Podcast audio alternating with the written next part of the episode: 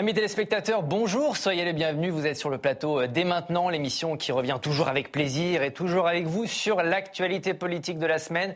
Vous connaissez le principe, hashtag et maintenant si vous souhaitez réagir. Aujourd'hui, autour de cette table, c'est un cocktail d'intelligence. Ils ont l'art, ils ont la manière, ils sont très affûtés. Sophie de Ravinel, bonjour. Bonjour, Ravi quel honneur. de vous retrouver, journaliste politique au Figaro. Merci d'être avec nous. Christophe Aguiton, bonjour. Bonjour. Sociologue, euh, militant altermondialiste. Vous êtes notamment l'auteur du livre pour la justice climatique, stratégie en mouvement. C'est publié aux éditions Les Liens qui libèrent. On salue euh, également Laetitia Stroche-Bonnard. Bonjour. Bonjour. Vous êtes essayiste, rédactrice en chef à l'Express. J'envoie votre livre publié chez Perrin. Il est intitulé De la France, pays que l'on croyait connaître. Et Georges Marc, le grand Georges Marc est avec nous. Georges Marc Benamou, bonjour. Bonjour. Écrivain et producteur, merci d'être avec nous. Dans cette émission, on se demandera si la grève à la SNCF est désormais partie de la tradition de Noël. On se demandera aussi si la critique d'Anne Hidalgo fait désormais partie de la tradition politique à droite et en Macronie. On se penchera sur les six mois d'Elisabeth Borne à Matignon. On reviendra sur les secousses autour de la politique zéro Covid en Chine et sur la politique zéro contrainte de notre gouvernement face à l'épidémie. Merci, Président Larcher. Mais d'abord, cette question. Y aura-t-il des trains à Noël? C'est une question qui fait désormais un peu partie du folklore de décembre. Ce week-end, vous le savez, les contrôleurs de la SNCF sont en grève. Ils demandent une meilleure reconnaissance de leur travail, de leur statut. En clair, plus d'argent. Et ils menacent même de reconduire la grève fin décembre. C'est une menace difficilement compréhensible pour Eric Woerth. Écoutez. Il y a suffisamment de, de- de problèmes euh, dans notre pays euh, et pour que les Français puissent vivre euh, des vacances de Noël enfin, sereines. Et évidemment, ça va augmenter la dose de de- de- d'incertitude, de, de- aussi de fatigue d'une certaine manière des, des, des Français et d'incertitude. Donc vraiment, c'est pas Hmm. c'est pas bien. Cette nouvelle grève à la SNCF est-elle ou non justifiée? Deux invités sur ce plateau sont très fâchés, ils ne sont pas du tout d'accord. On va essayer de les faire dialoguer, ça va être difficile. Deux invités avec d'un côté Christophe, de l'autre Laetitia. Christophe, vous avez 45 secondes pour nous expliquer pourquoi, oui, selon vous, cette grève est justifiée. Ben, tout d'abord, c'est une grève qui vient de la base. C'est pas des appareils syndicaux qui ont décidé qu'ils allaient mettre le bordel entre guillemets dans le pays. C'est des gens qui se sont mobilisés parce qu'ils croyaient qu'ils défendaient à juste titre leurs droits. Et pourquoi ils se mobilisent C'est parce que aujourd'hui l'inflation rogne largement leur pouvoir d'achat. Ils n'ont été augmentés que de 4% cette année, donc bien en dessous de l'inflation. Et ils demandent simplement l'intégration des primes dans leur salaire. Et c'est tout à fait symptomatique de ce qui se passe dans le pays. On voit le gouvernement qui multiplie les primes, hein, les surparticipations, la prime Macron, etc., parce qu'ils veulent pas que le salaire augmente. Mais les prix vont pas diminuer l'an prochain, et tout le monde le sait. Donc ce que demandent les gens, c'est simplement de pouvoir, enfin en l'occurrence les agents de la SNCF, de pouvoir vivre décemment de leur métier. Et pour ça, ils demandent la réintégration des primes dans leur salaire, donc une augmentation de leur, de leur grille salariale. Et c'est votre dernier mot. Merci beaucoup Christophe. Vous avez 45 secondes Laetitia pour nous expliquer pourquoi, selon vous, cette grève, elle n'est pas forcément justifiée. Alors, je ne suis pas fâchée. Hein. Euh, non, non, simplement, la première chose qui est gênante dans ces grèves qui concernent les transports publics, c'est qu'il s'agit d'un service public. À la différence d'une grève qui peut se passer dans le secteur privé, en fait, les personnes qui sont directement touchées, ce sont nous. Une grève dans, dans le secteur privé touche très, très indirectement les consommateurs. Elle va toucher l'entreprise et elle va impliquer des négociations au niveau de l'entreprise.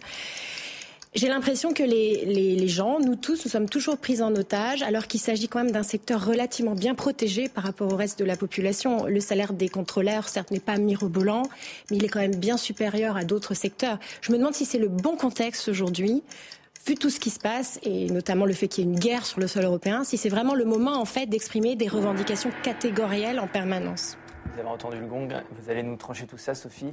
Euh, qui vous a le, le plus convaincu? Encore une grève, encore peut-être une menace de grève à Noël. Oui, alors ça, effectivement, pour nous, les usagers, les consommateurs, c'est un vrai problème. Euh, dès aujourd'hui, dès ce week-end, avec les menaces euh, et puis en plus euh, les retraites qui se profilent, c'est un vrai souci.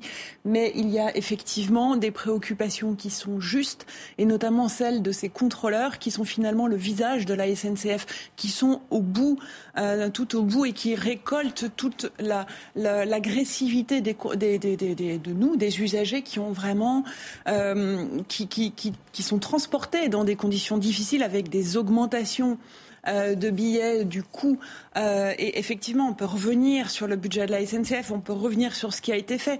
Il reste que la situation de ces contrôleurs est compliquée. Et moi, ce que je trouve intéressant, c'est de mettre le doigt sur le fait que ces contrôleurs, cette grève-là, était totalement imprévue, qu'elle arrive comme une espèce de bulle en plus de celle prévue par les syndicats en vue des négociations euh, salariales qui, arrivent mercredi en, prochain. Voilà, absolument. Négociations annuelles. Voilà. Et du coup, ce qui est intéressant, c'est de voir que même les syndicats ont été débordés, puisque c'est une, euh, c'est une grève qui a été dessinée comme un, en interne, un peu comme un mouvement de gilets jaunes, euh, indépendamment de toutes les structures syndicales. Alors évidemment, ils ont eu besoin des syndicats pour aller voir la direction, parce que il faut, avec depuis Sarkozy, enfin, pouvoir entamer le dialogue avant d'entrer de, en grève. mais c'est vraiment indépendant, et c'est ça que je trouve intéressant sociologiquement au milieu d'un climat social très compliqué, euh, de voir qu'il y a des bulles comme ça surprises qui peuvent tout déstabiliser.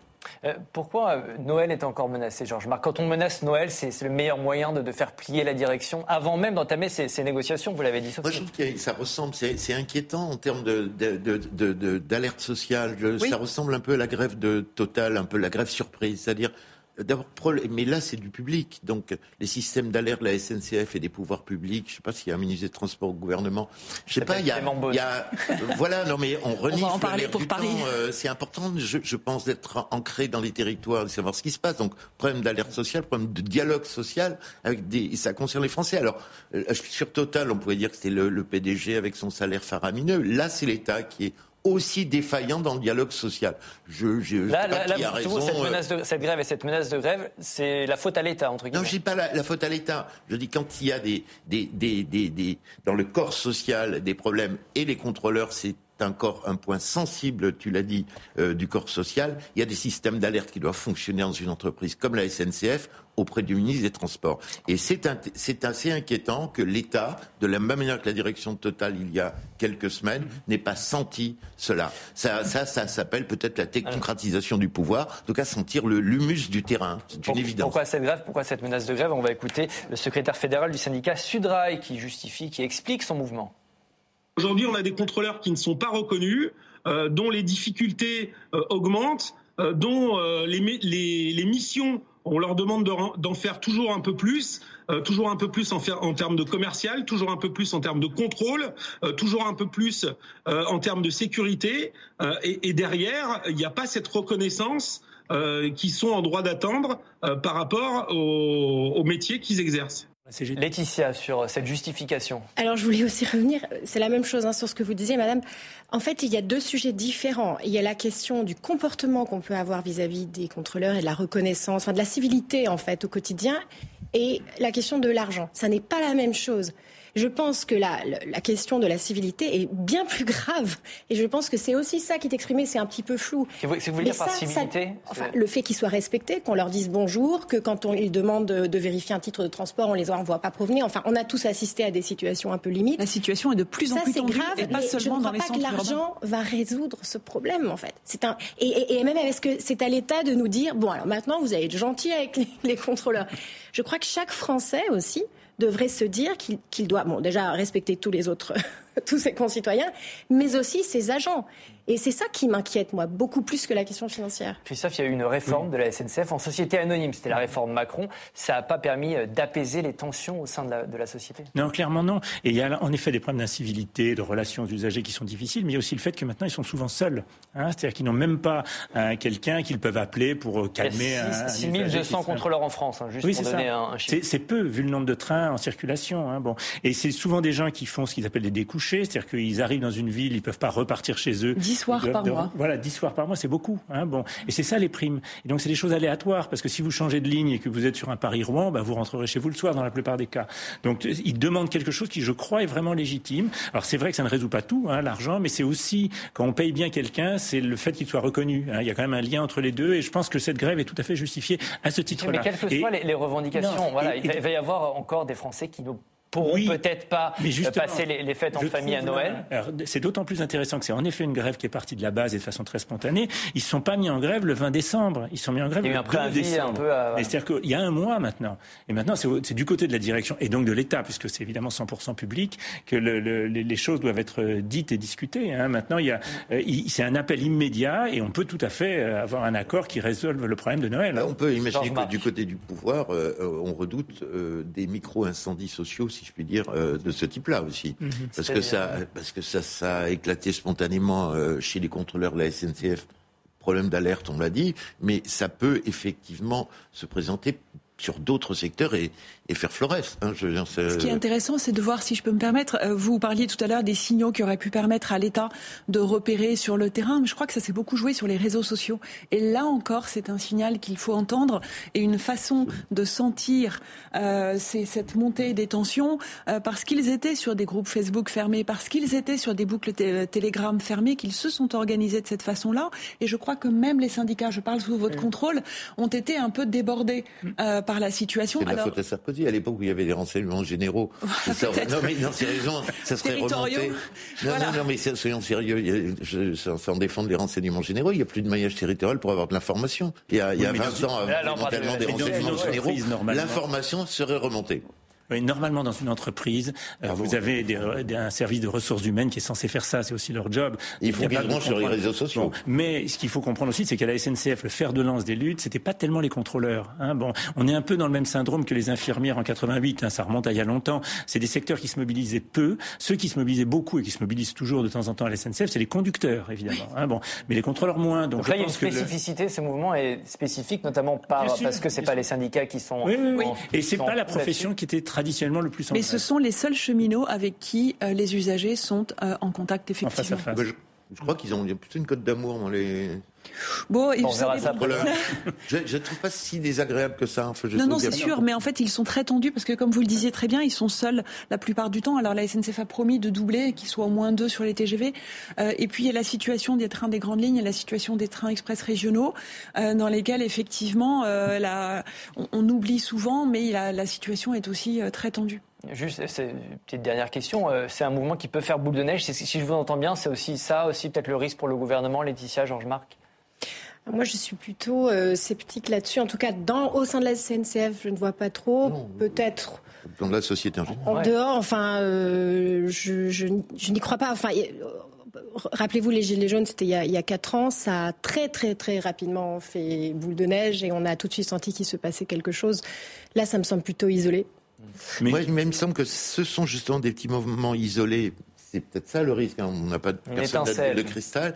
C'est une abrasivité sociale due à l'inflation quand même et qui n'est pas illégitime. Je veux dire, c'est euh, c'est flagrant. Enfin, quand on écoute aussi bien des salariés que des patrons bouchers qui ont cinq boucheries qui vous disent que euh, ils vont mettre la clé sous la porte et que personne s'occupe d'eux, en tout cas avec moins de vigilance ou de diligence que que dans d'autres crises, on peut se dire que ça peut exploser. Enfin, quand vous entendez des bouchers vous parlez des problèmes d'électricité ou des boulangers, vous pouvez dire que la colère peut être là. Enfin, et, et, pour aller dans votre sens, moi je ne suis pas du tout sûr que ça fasse boule de neige tout de suite, mais c'est des indicateurs pour début 2023, hein, parce que derrière il y a une question de pouvoir d'achat qui est absolument majeure et le gouvernement Avec a une inflation des prix dans les supermarchés qui est, euh, appelée à grandir. Et clairement le gouvernement avait pensé ou espéré que l'inflation soit très temporaire, qu'elle soit liée à la guerre en Ukraine. On s'aperçoit qu'évidemment elle a des racines beaucoup plus profondes, que ce n'est pas que le prix de l'énergie. Aux États-Unis où l'énergie est relativement bon marché, les prix ont augmenté de quasiment 10% aujourd'hui. Donc il y a des, des raisons sous-jacentes à l'inflation qui renvoient surtout à la création monétaire de ces dernières années et qui font que l'an prochain les gens vont aussi demander des rattrapages. Hein, et donc on aura des mouvements. Des, indicateurs donc pour le gouvernement. Six mois, six mois qu'Elisabeth Borne est première ministre. Quels sont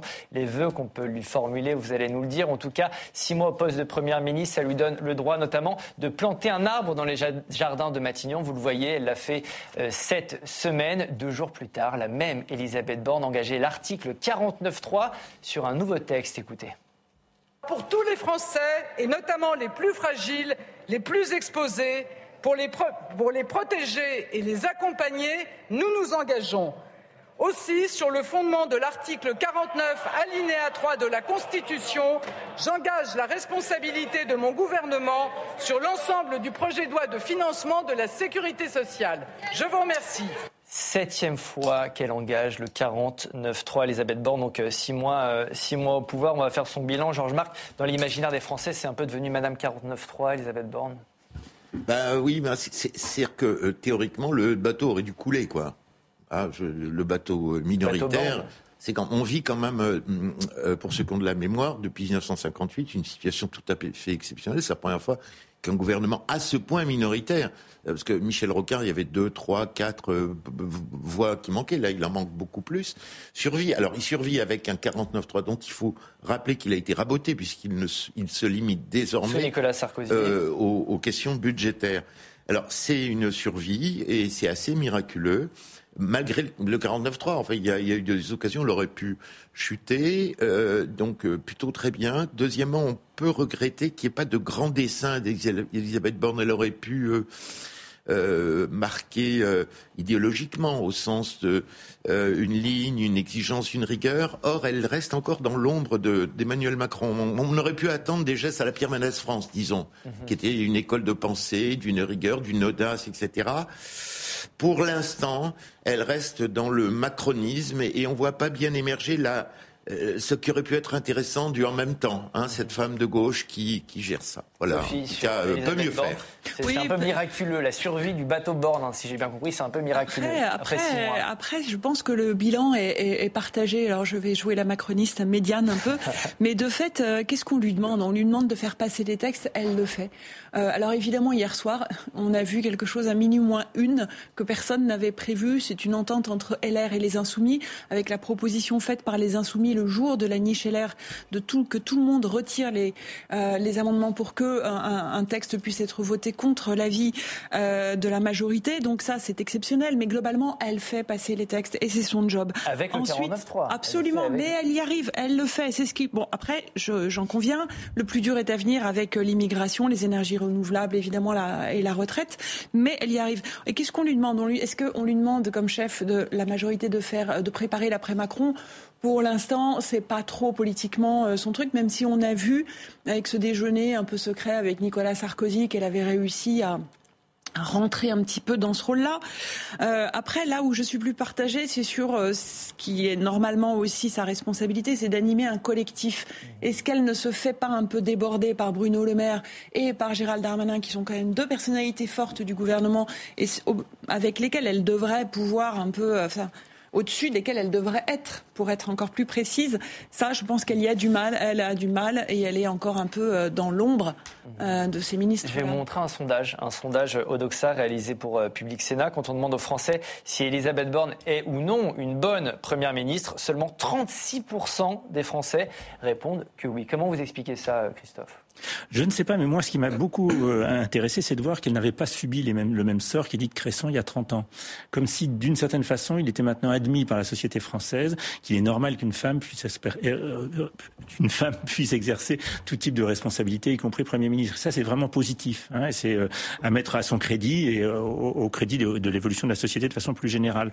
Moi, ce qui m'inquiète plutôt, c'est les dossiers essentiels qui vont être ceux que va devoir traiter aujourd'hui Madame Borne. Il y a évidemment les question de pouvoir d'achat, on en a parlé tout à l'heure à propos de la grève de la SNCF. Et puis il y a la question de, l'urgence écologique, hein, climatique et la biodiversité. Et là, euh, il y a vraiment du pain sur la planche parce que le bilan. Parce qu'elle est en charge précisément de cette Exactement. question. Exactement. Sachant que les socialistes aujourd'hui ont fait savoir euh, euh, qu'ils étaient par la voix de Boris Vallaud bah, disposés à voter sur les énergies renouvelables. On va bien voir ce qu'elle. Il y a des possibilités de, de, Mais le, travail est absolument énorme. il y a un déficit sur cette question écologique. absolument, parce que vous reprenez, prenez les énergies renouvelables. On est le dernier pays européen Hein, en, pourcentage de population en termes de construction d'éoliennes ou de solaire. Hein. On est les derniers hein, en Europe. Et on voit bien que miser tout sur le nucléaire, euh, ça risque de nous coûter cher cet hiver. Bon, donc il y a un déficit sur les énergies renouvelables. Ma prime rénov, qui est ce grand chantier de rénovation des bâtiments, s'est fait épingler par la Cour des comptes sur des problèmes justement de, pilotage et de gestion par le sommet qui est très mal euh, exercé. Sur la question de la biodiversité, on est censé diminuer massivement les pesticides. On s'aperçoit que d'année en année, ça augmente. Donc il y a quand même des bilans qui sont sont pas bons sur ces questions-là, et c'est des questions absolument centrales. Et puis il y a une dernière chose, c'est en effet le 49.3 mhm. sur les questions non budgétaires. Et il y a deux dossiers. Une fois par session, elle a le droit de Il y a deux dossiers qui vont arriver. Il n'en aura qu'un. Il y a l'immigration et les retraites. Ce sera l'un ou l'autre. Et, ça, ça va être un vrai sujet euh, compliqué. Sinon, il faudra s'appuyer sur les LR. Mais ça et ça, voilà, c'est en pleine négociation là-dessus. Je, donne la parole à Laetitia. J'aimerais juste qu'on écoute Elisabeth Borne. C'était euh, au moment de son discours de politique générale. Elle se présentait, elle dressait un portrait d'elle-même. Écoutez-la. Je n'ai pas le complexe de la femme providentielle. J'ai été ingénieure, femme d'entreprise, préfète, ministre. Mon parcours n'a suivi qu'un fil rouge, servir.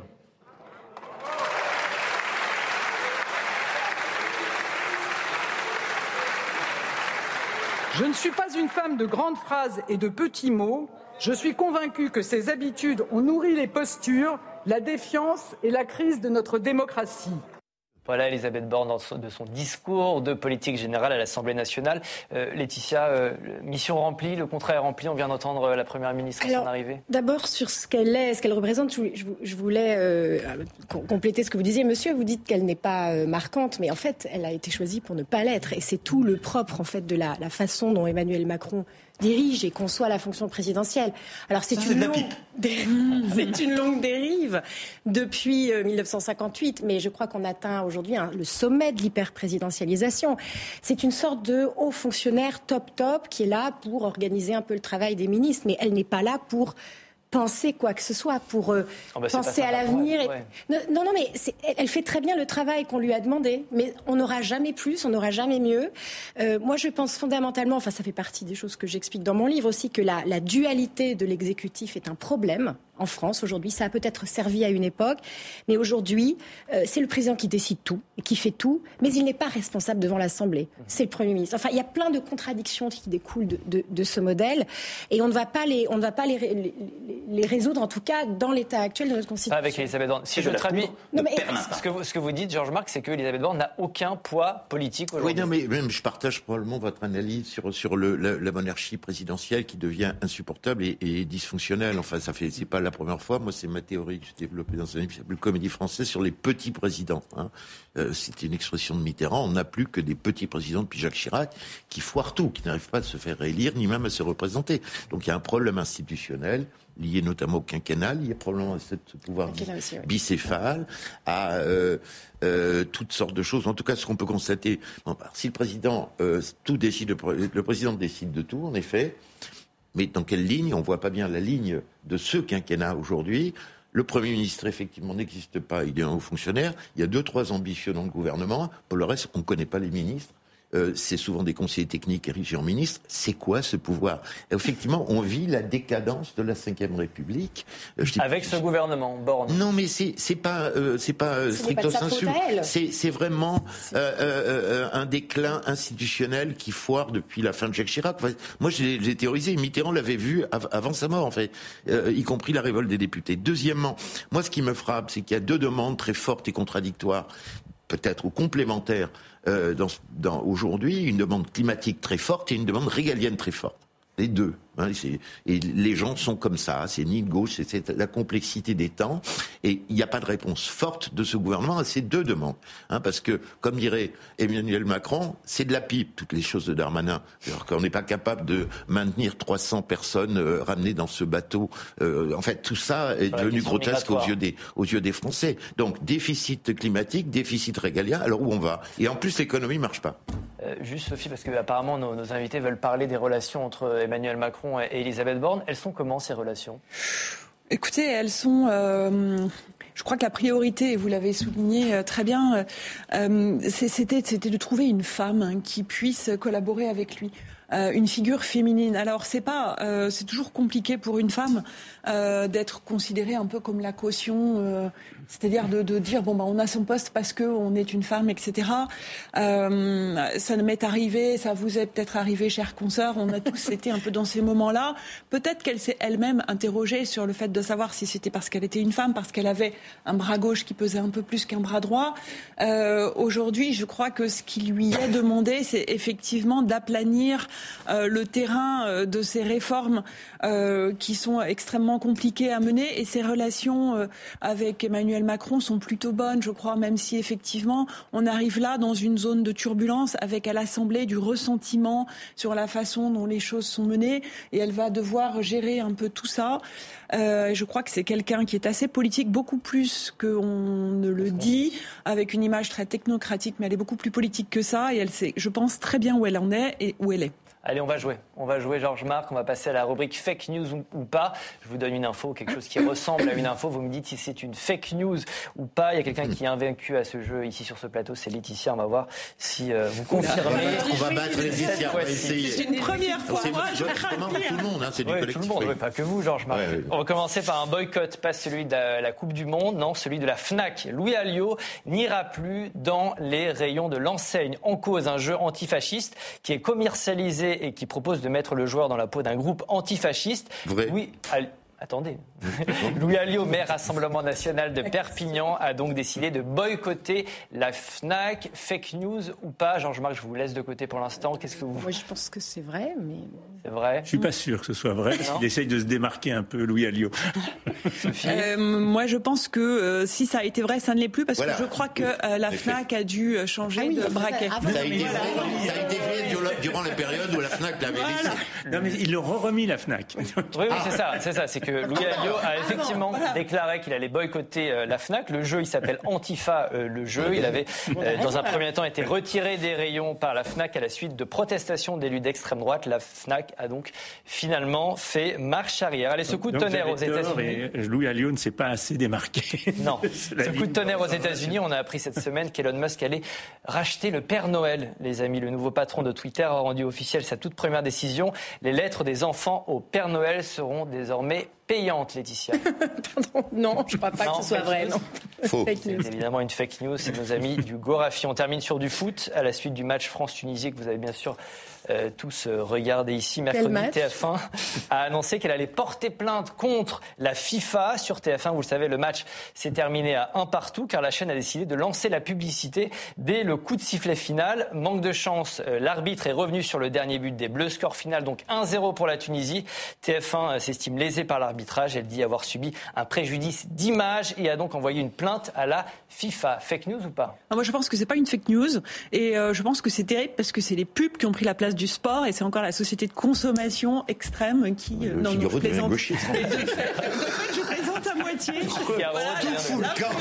Voilà, plus rien ne va. C'est vrai. Ah, pour moi, c'est possible. Eh ben, c'est vrai, effectivement. TF1 euh, dénonce dans un courrier un dysfonctionnement et déplore un préjudice pour ses téléspectateurs et pour son image de marque. Elle est plus sérieuse. Jusqu'où ira le ras-le-bol de nos amis chinois contre la politique zéro Covid? C'est notre troisième thème. La semaine dernière, une dizaine de personnes sont mortes dans un incendie dans le nord-ouest du pays. La faute à la politique zéro Covid du régime qui a empêché les secours d'intervenir selon les habitants.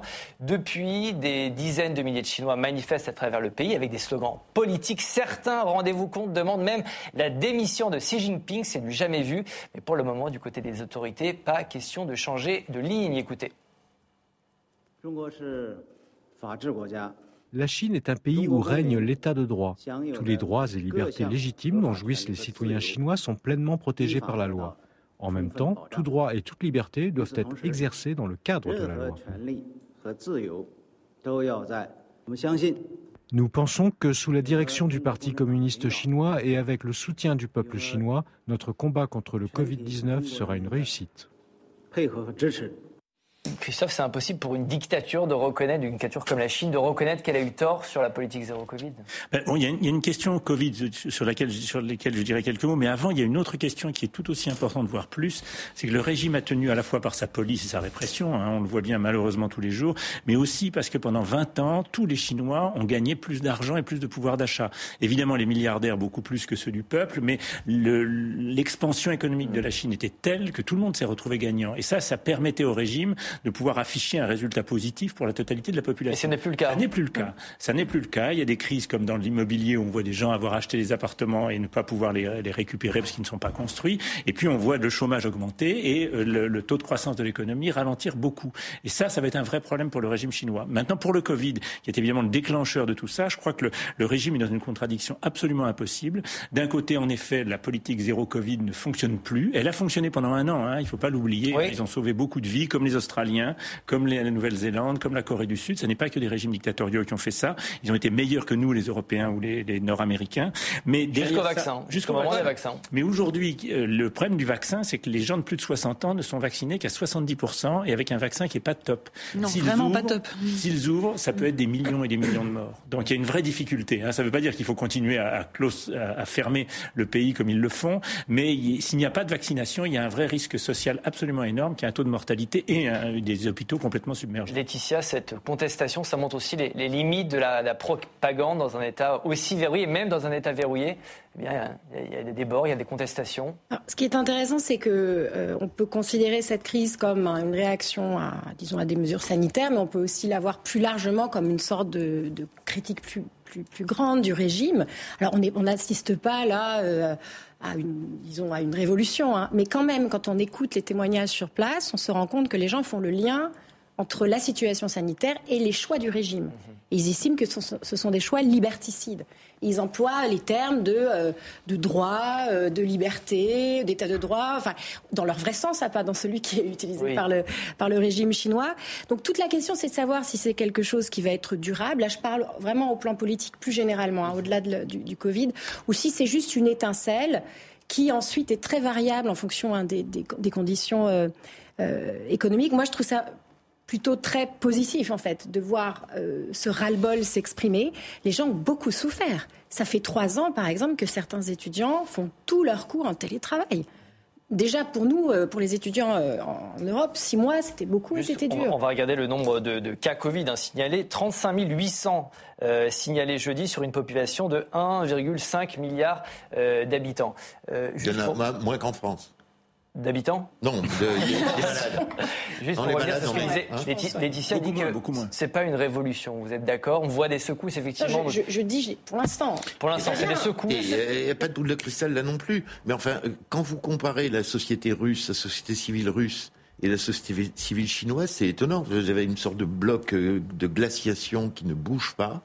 Hein, euh, toutes choses n'étant pas égales par ailleurs, euh, et alors que la société chinoise, curieusement, euh, euh bouge et résiste plus qu'on ne l'aurait cru. Et moi, ce qui me fait dire que, par exemple, un Tiananmen, c'est-à-dire cette répression sauvage, symbolique, cachée, qui a fait plein, de, qui a fait des milliers de morts en 89, plus les prisons remplies, je ne crois pas qu'il soit possible. Je ne crois pas qu'il soit possible pour, pour les raisons que tu as invoquées, c'est-à-dire qu'effectivement la fragilité sociale du, de, de, de, de cette société, le consensus qui est, qui est mise à mal, c'est-à-dire qu'on gagne moins bien sa vie, donc c'est moins acceptable. Deuxièmement, les réseaux sociaux, euh, quoi qu'ils pensent, même s'ils bouclent, il y a toujours du deep internet, enfin des manières de se parler, et une société sociale où on voit civile qui, qui fait bouger les flics ont un peu peur, les mesures, sanitaires sont légèrement assouplies. Alors, faut pas préjuger, mais je pense qu'il peut y avoir une sorte de souplesse du roseau dans la dictature chinoise qui est pour possible l'instant, euh, Pour l'instant, c'est pas trop ce qui est euh, montré euh, après les décisions de la puissante commission des affaires politiques et juridiques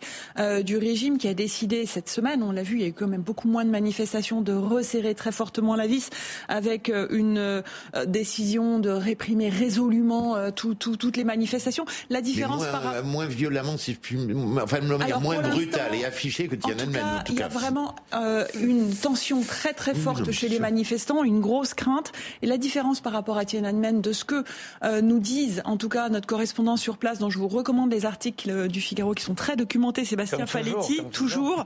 Et je fais la pub parce que vraiment, il mène un travail assez incroyable, comme tous nos correspondants euh, locaux euh, euh, respectifs.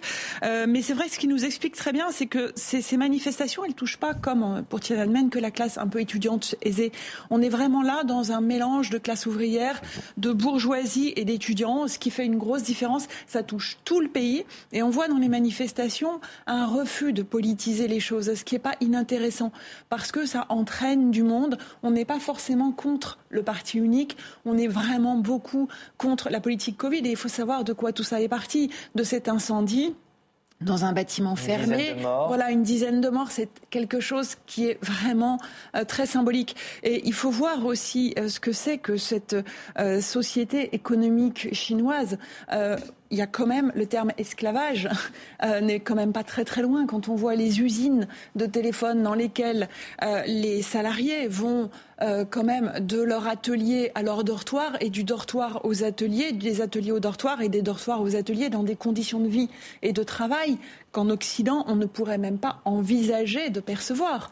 Et ça, il faut le savoir aussi. Il faut avoir en tête la répression dans le Xinjiang des Ouïghours, qui est quand même documentée. On a les images satellites, on ne veut peut-être pas le voir en Occident, mais ça, on l'a. Et donc, il faudra voir ce que c'est euh, que cette société qui est un peu, pour moi, vraiment une, une marmite sous pression.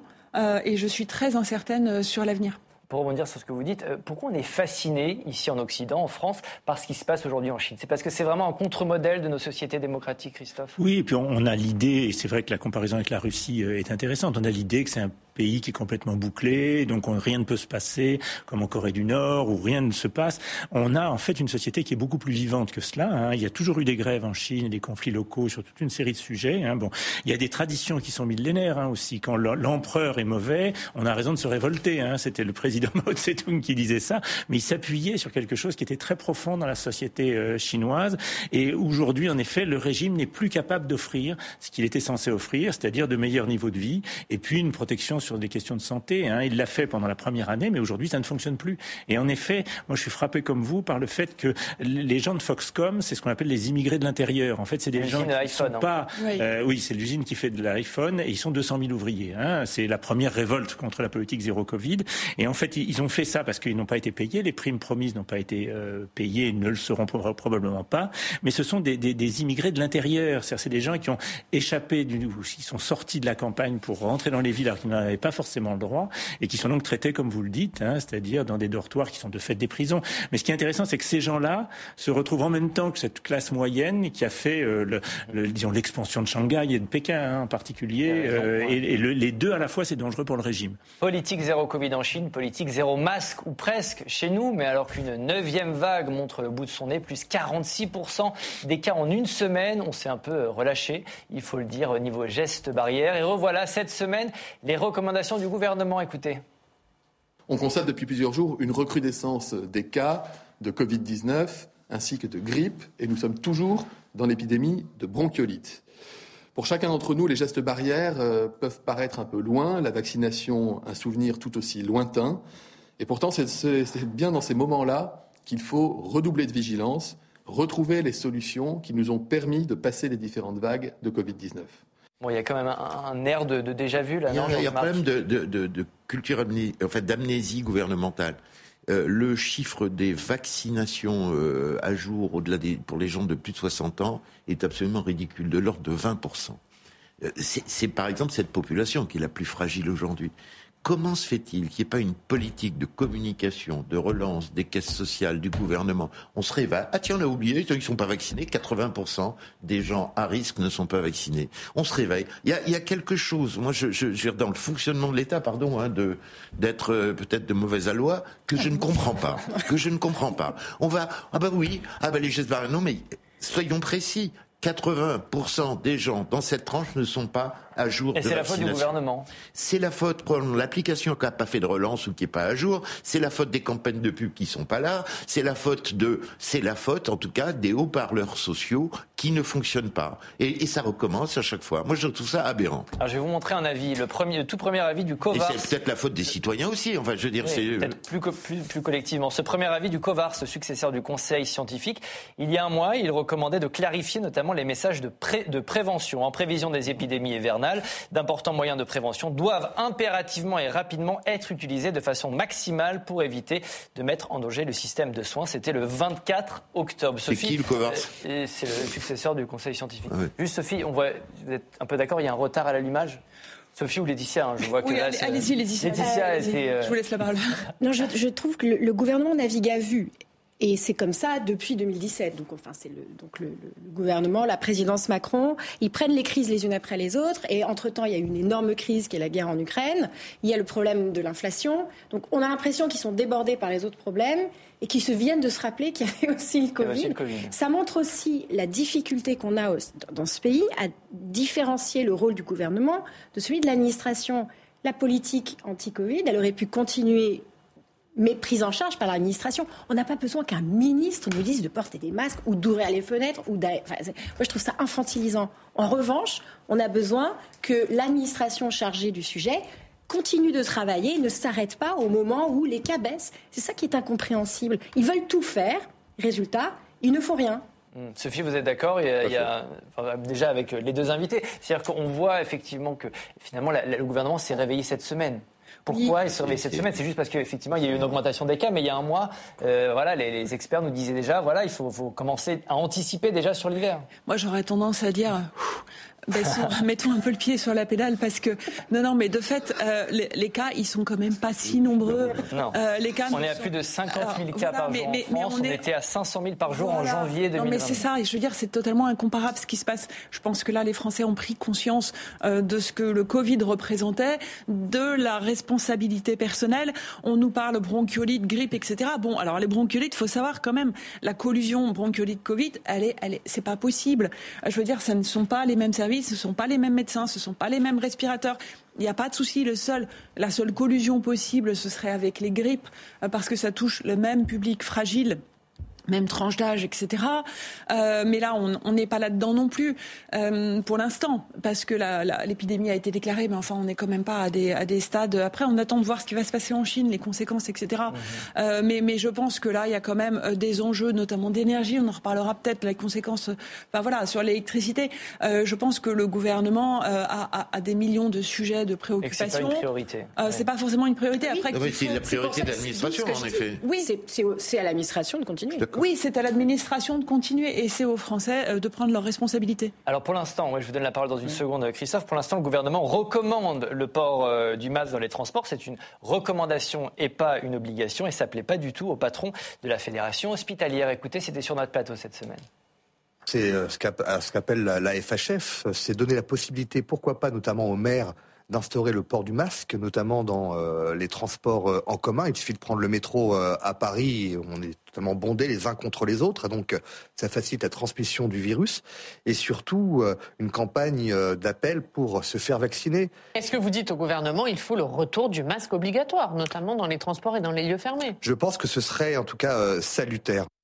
Est-ce que ce serait salutaire, Christophe? Est-ce qu'il va falloir en venir à l'obligation, encore une fois, de porter le masque? Non, bien évidemment, on n'est pas du tout dans la situation chinoise. Il y a un taux de vaccination global qui est quand même important. Avec une efficacité du vaccin autre bien, qu'en Bien meilleure. Hein, bon. Et puis le fait que la plupart d'entre nous, enfin, je ne connais pas votre situation sanitaire, mais la plupart d'entre nous ont eu le Covid au moins une fois.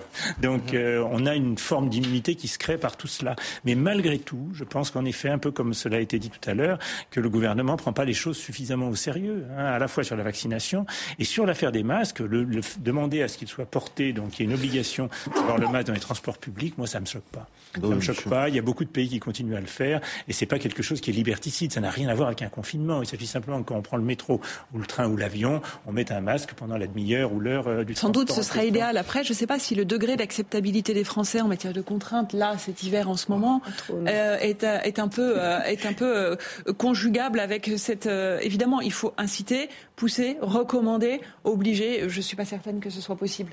Il y, a toujours un il y a toujours un retard. Je pense que les gens vont finir par le remettre d'eux-mêmes aussi. Mm. Mais c'est vrai qu'il y a. Moi, la première, hein, je vois les autres qui le portent de plus en plus. Je me dis, bon, allez, j'en ai remis dans mon sac ce je, matin.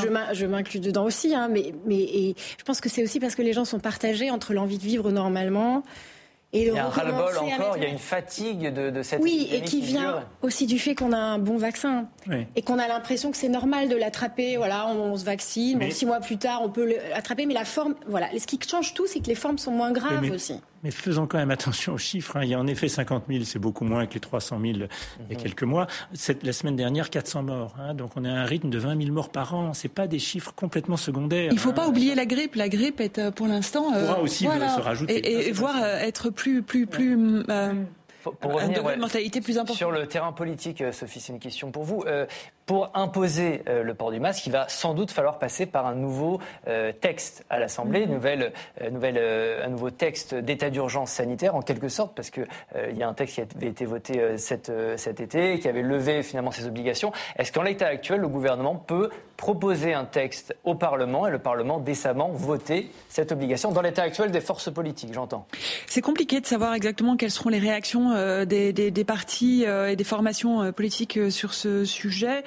Euh, je pense que du côté de la gauche, euh, ça va être difficile euh, à, à, faire accepter. À droite, on a eu un débat quand même très houleux à l'Assemblée. Tout le monde se souvient de cette soirée avec la niche des insoumis sur le, le retour ou non soignants non des soignants non vaccinés. je pense que là, on est sur des sujets brûlants et, et je reviens sur ce que je disais tout à l'heure sur le degré d'acceptabilité de, de, la population française. je pense que ça va beaucoup dépendre de la situation dans les hôpitaux. Euh, et de la prise de conscience par les Français euh, et, soit évidemment d'un montée de ressentiment. On revient sur tout à l'heure ce que nous disions sur les tensions sociales dans le pays.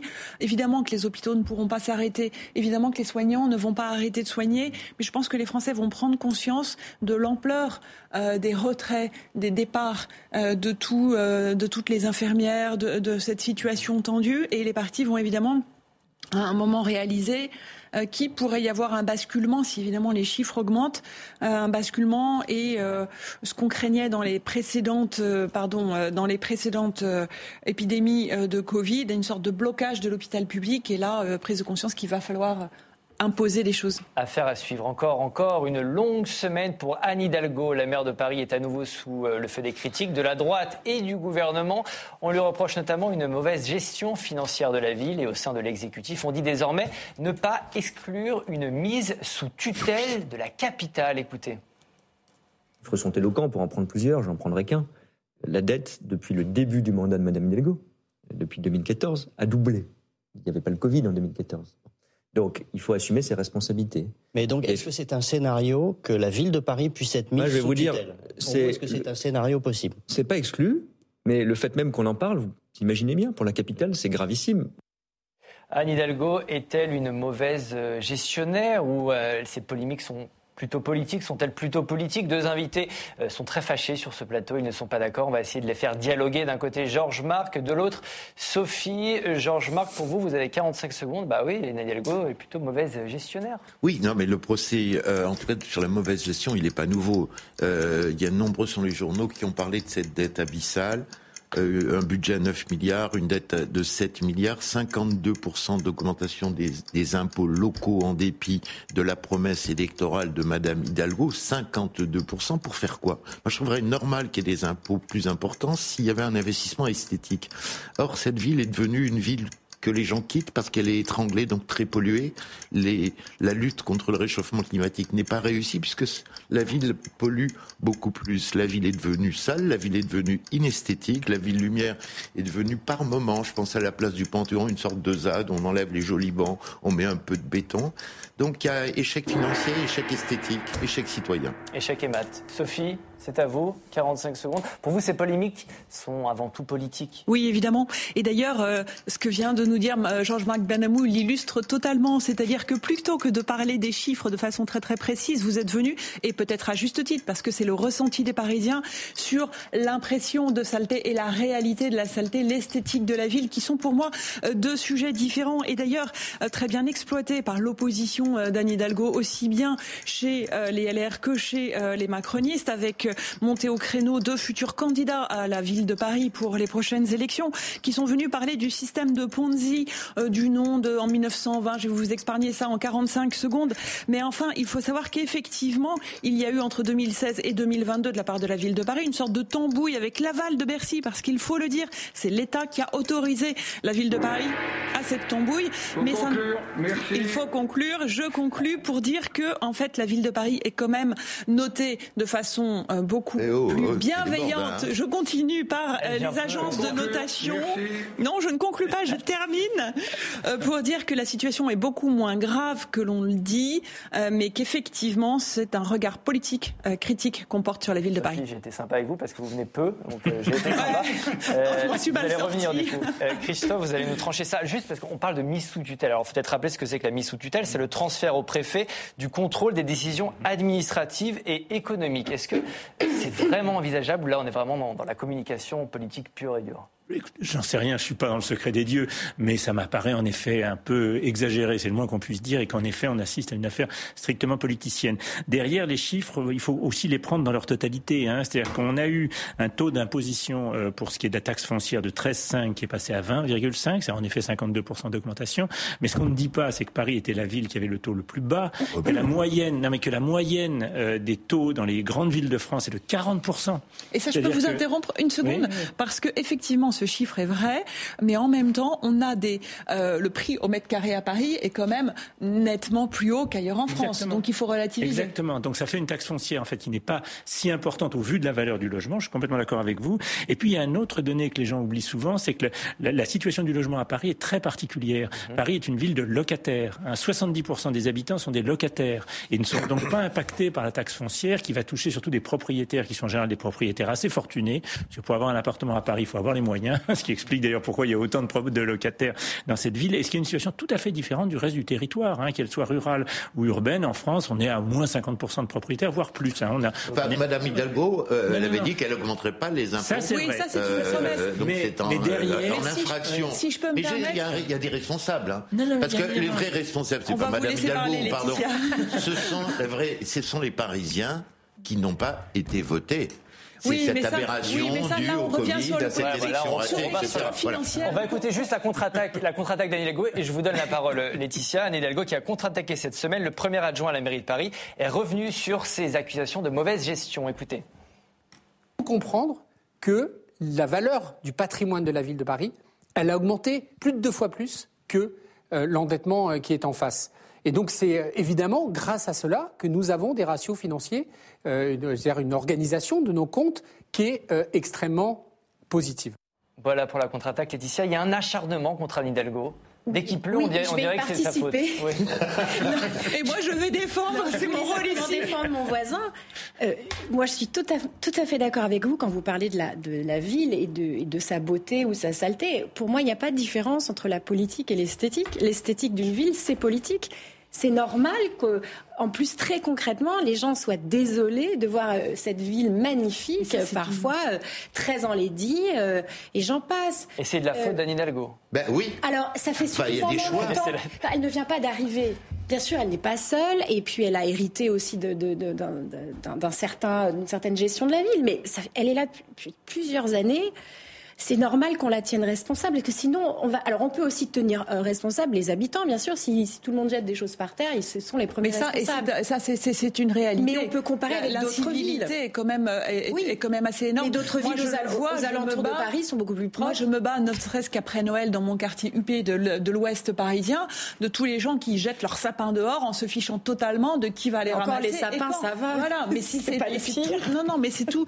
Et, et, la seule chose, et ce que je trouve très intéressant, c'est qu'effectivement, ce dossier sur l'esthétique de la ville, sur la saleté, sur des choix d'investissement, urbain, évidemment, voilà, des choix d'investissement. Mais ça, pour moi, c'est pas le budget de la ville, c'est pas la question euh, financière. Là, on est vraiment sur la question financière.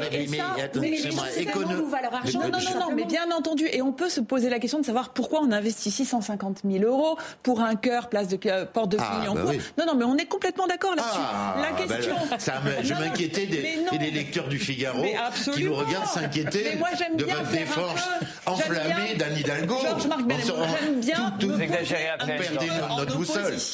Et par exemple, dire que quand euh, l'opposition doit agir, il faut qu'elle le fasse intelligemment. Et par exemple, sur cette affaire de loyer capitalisé, il y a eu des accords avec Bercy dont j'essayais de parler très, très mal tout à l'heure, entre 2016 euh, et 2022, sur sept exercices différents qui ont permis de mettre ce qui aurait dû aller dans un euh, budget d'investissement, dans un budget de fonctionnement, et lui permettre de boucler son budget. Cette année, Bercy, pour la première fois, lui dit c'est fini, on ne peut plus participer à ça. Pourquoi est-ce qu'ils ont décidé cette année de mettre ah bah fin à ça politique. Oui, c'est politique. Et c'est complètement politique. Et ça n'est que le jeu.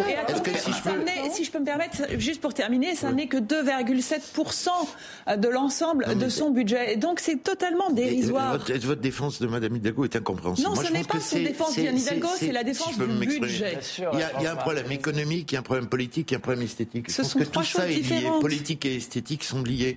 Euh, quand vous n'avez pas le courage de faire travailler aux horaires euh, syndicaux normaux vos employés, à peu près comme la mairie de Marseille, enfin, hein, le niveau. Alors Marseille, on pourrait en parler. oui, d'accord, mais parlons, un autre débat, on fera un autre débat sur la mairie de Marseille. Parlons des horaires de, de travail à Paris.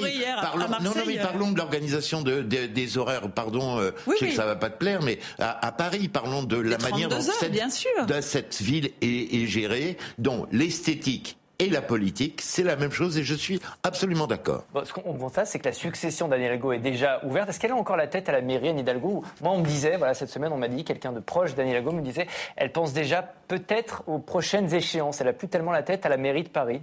En tout cas, euh, son euh, adjoint, son premier adjoint qu'on a vu, euh, Emmanuel Grégoire, lui a bien lui, la tête à beaucoup, Paris. Il y pense beaucoup, mais c'est normal. Comme d'ailleurs Clément Beaune, comme d'ailleurs Gabriel Attal, comme d'ailleurs Rachida Dati.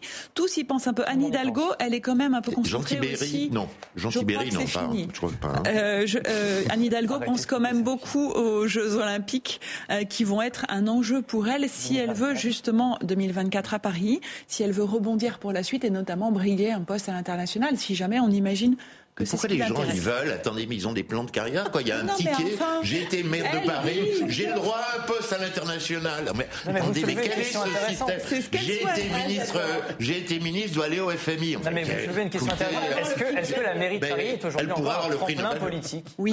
Est-ce qu'aujourd'hui la mairie de Paris est encore Oui, un tremplin politique après la dernière Je vois présidentielle les paroles de mon voisin, je suis complètement d'accord. Qu'est-ce que c'est que ces gens là Non, mais c'est elle qui leur le travail On Ah a le c'est droit de dire qu'elle a envie. Je pense au job d'après, quoi.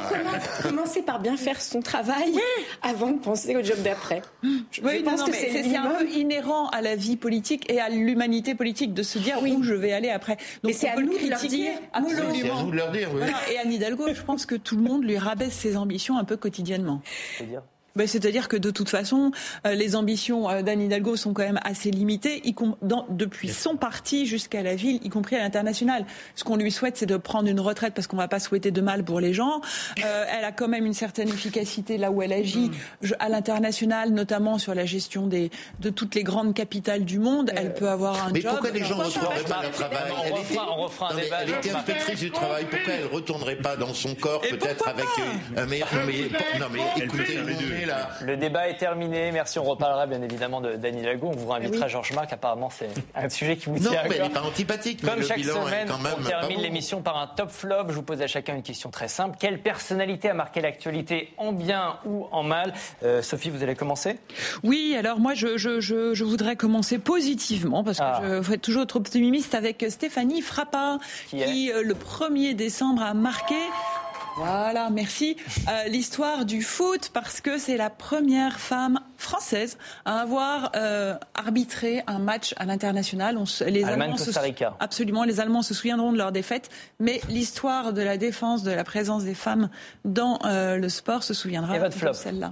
Oh bah c'est Caroline Cailleux et euh, parce que effectivement, euh, Ministre collectivité. voilà, on peut euh, avoir le, le euh, disons, le patrimoine que l'on souhaite et heureux sont les riches. euh, euh, mais, mais, mais la question, c'est que de, de, de remettre en cause euh, l'estimation de son patrimoine par la HTVP, euh, c'est-à-dire la haute autorité en charge de l'évaluation de ses patrimoines, j'ai trouvé que c'était pas très élégant. a démissionné. Euh, Pour- Christophe, pour très rapidement. 4 millions, même le faire. Top, top flop, très rapidement. Vous avez oublié votre top flop, alors je regarde. vous, c'est euh, le flop, ça commence par la météo. Euh, très mauvaise météo en 2022, euh, l'année la plus chaude jamais mesurée par Météo France. Ah oui, oui, oui. C'était une question que je pensais que nous allions discuter pendant l'heure de débat. C'est sur euh, la situation climatique aujourd'hui hein, et avec euh, le- ce qu'on commence à voir sur le, le- le bilan de l'année 2022 qui est une des pires qu'on ait jamais connues. Et donc, quelles sont les mesures à prendre? On en a discuté un peu à propos du bilan d'Elisabeth Borne, mais il y a sur la question climatique quelque chose d'essentiel et qui malheureusement n'est pas fait. Et je vous recommande l'interview de François Ruffin dans le le temps, Figaro sur ce Oui, sujet. vous, vous avez réalisé votre top. Non, c'était la sortie du TCE voté par le Parlement européen. On n'a plus le temps. Alors, ça, je peux, je peux seulement en dire. Je suis vraiment désolé. J'ai- Le. TCE, pour ceux qui ne le savent pas, c'était un traité qui permettait aux grandes multinationales de l'énergie d'attaquer des États qui prendraient des mesures écologiques ou des mesures sociales. Heureusement, la France en est sortie et le Parlement européen a voté une résolution qui permet la sortie de l'Union européenne de ce traité Laetitia, qui était ouais. favorable aux multinationales. 10 secondes. Alors je n'ai qu'un flop et c'est Anne Hidalgo. Anne Hidalgo On a compris, qui se on a trouvait lundi à une réunion à Bruxelles qui réunissait des maires européens pour parler notamment de la reconstruction de l'Ukraine. Et je vous cite. elle s'exprime, elle parle au maire de Kiev, euh, Monsieur Klitschko. Vous devez avoir un plan si vous vous souhaitez reconstruire la ville, transformer les infrastructures urbaines et passer de la voiture au vélo. C'est très intéressant. Là, je trouve quand même que le décalage entre la situation de l'Ukraine et ses propos sont soit indécents, soit stupides. Change Marc.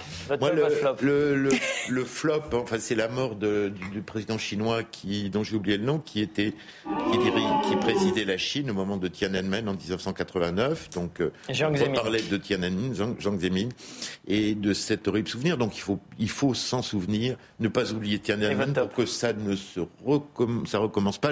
Le top, c'est, je crois, les femmes iraniennes. Évidemment. Toujours vivantes et, toujours combattantes. contre le régime. Merci beaucoup. C'est la fin de cette émission. Merci, à tous les quatre d'avoir participé. Merci à vous. Derrière votre écran, on me dit dans l'oreillette que vous êtes de plus en plus nombreux à nous regarder. C'est une excellente nouvelle. Merci. Je vous rappelle que vous pouvez vous revoir cette émission en replay et en podcast. On se retrouve la semaine prochaine, même jour, même heure et même endroit. Bye bye.